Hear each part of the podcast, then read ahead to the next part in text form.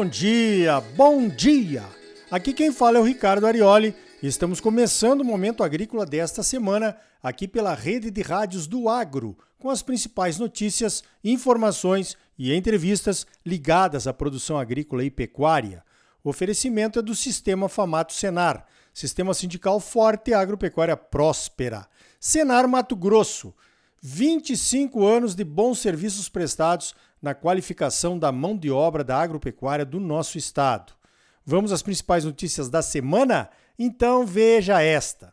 A receita das exportações de carne de frango cresceu 13,6% em setembro, segundo a Associação Brasileira de Proteína Animal, a ABPA. Foram 830 milhões e 100 mil dólares que entraram no Brasil em setembro, frutos das vendas de todos os tipos de carne e cortes de frango para diversos mercados. Mas o volume exportado foi 4,4% menor do que em setembro do ano passado. Isso mostra que a carne de frango se valorizou nos 151 mercados internacionais que o Brasil atende. Os preços da carne de frango em dólares subiram 19% em relação ao ano passado.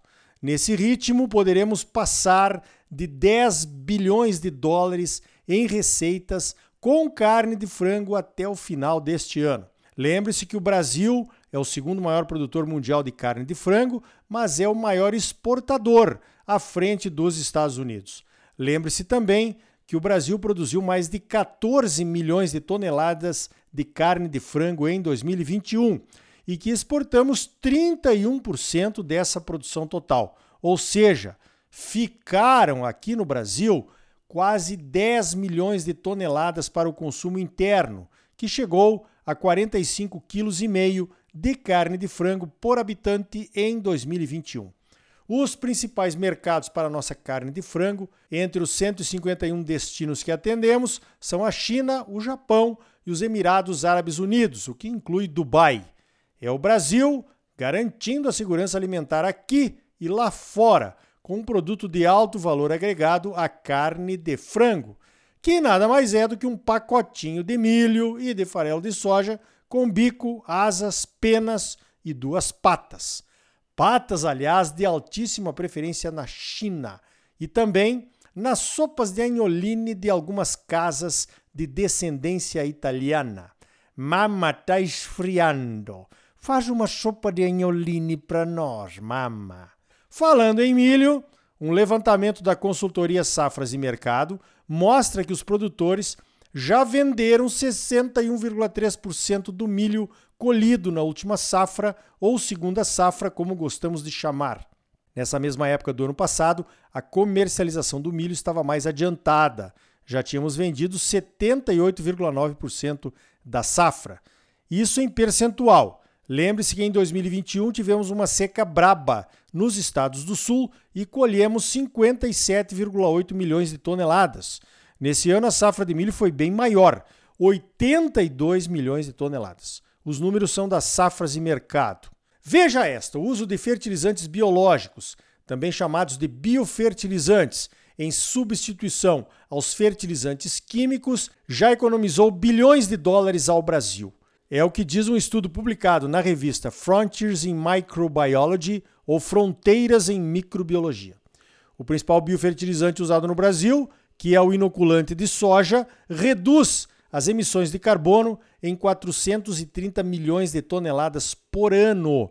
O estudo comparou vários estudos científicos.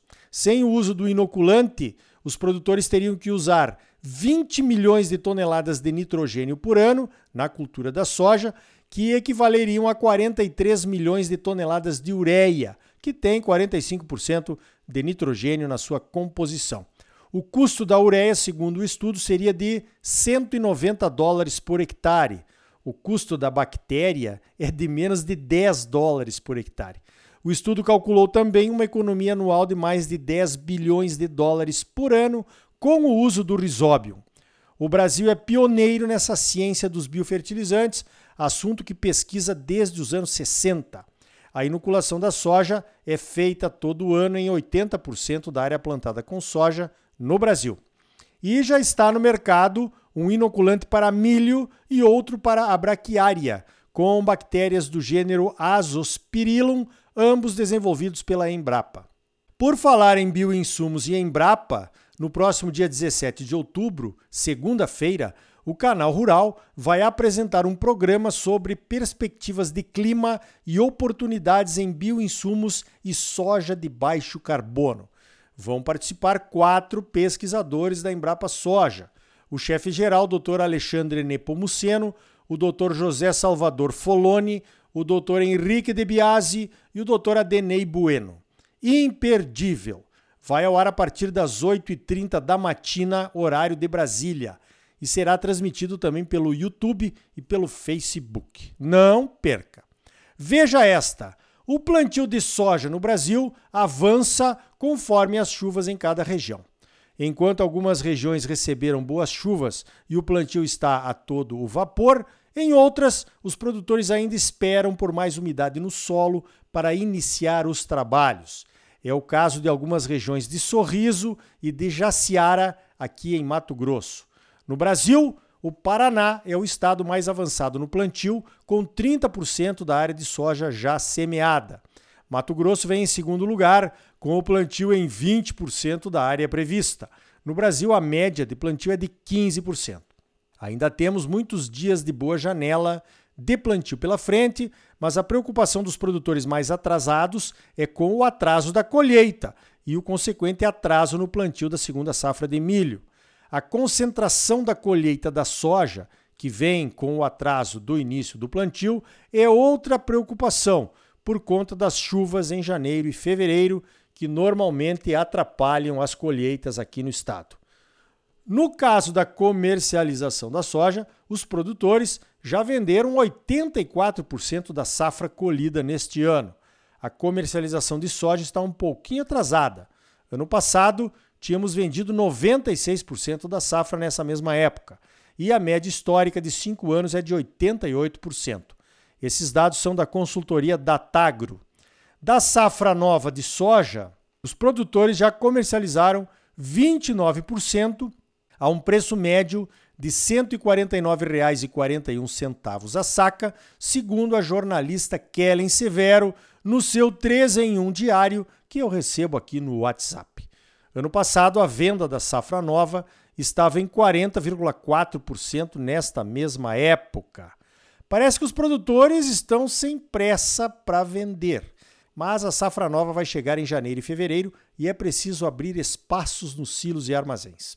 Veja esta: nos três primeiros meses do Plano Safra deste ano, de junho a setembro, os produtores já tomaram emprestado praticamente 116 bilhões de reais é um volume de recursos 23% maior do que no mesmo período do ano passado. 80 bilhões de reais foram para custeio, 23 bilhões de reais foram emprestados para investimentos, 7 bilhões de reais foram para comercialização e 5 bilhões e meio de reais foram para industrialização. Os dados são do Ministério da Agricultura. O Plano Safra 22-23 disponibilizou 336 bilhões e 500 milhões de reais para serem emprestados nas diversas modalidades de crédito. Então já foi quase 35% dos recursos nesses primeiros três meses. Ainda tem muitas propostas em análise nas 11 instituições que operam com crédito rural no Brasil.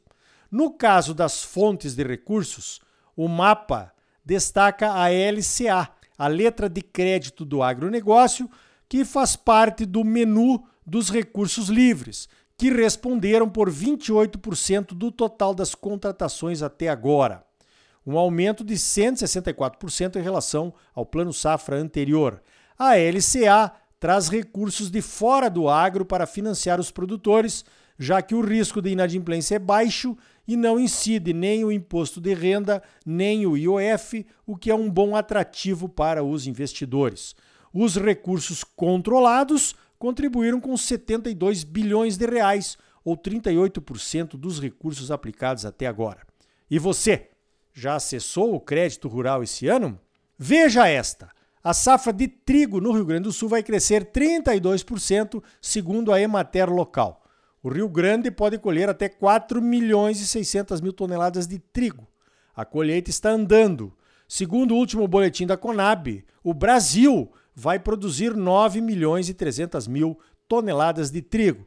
É um crescimento de 22% em relação à safra passada. Com um consumo interno de 12 milhões e 200 mil toneladas de trigo, ainda vamos ter que importar. O trigo é a única grande cultura em que o Brasil não é autossuficiente. Vamos ter que importar por volta de 6 milhões de toneladas. Eu acredito que com as novas variedades que estão sendo desenvolvidas para o centro-oeste do Brasil e o aumento do interesse dos produtores pelo trigo no sul e no sudeste, logo logo vamos deixar de importar e poderemos até virar exportadores de trigo. Quem viver, verá. Então tá aí, no próximo bloco mais notícias comentadas para você, notícias que nos chegam do exterior. E ainda hoje, vamos saber como a CNA está atuando em parcerias estratégicas para abrir mercados para os produtos da agropecuária do Brasil e também as oportunidades para feijões e pulses nos mercados interno e externo e o trabalho do IBRAF, o Instituto Brasileiro do Feijão e Pulses, para que essas oportunidades realmente aconteçam. E aí? Tá bom ou não tá? É claro que tá bom, você só merece o melhor. Então não saia daí. Voltamos em seguida com mais momento agrícola para você, um oferecimento do Sistema Famato Senar. Sistema sindical forte, agropecuária próspera. Voltamos já.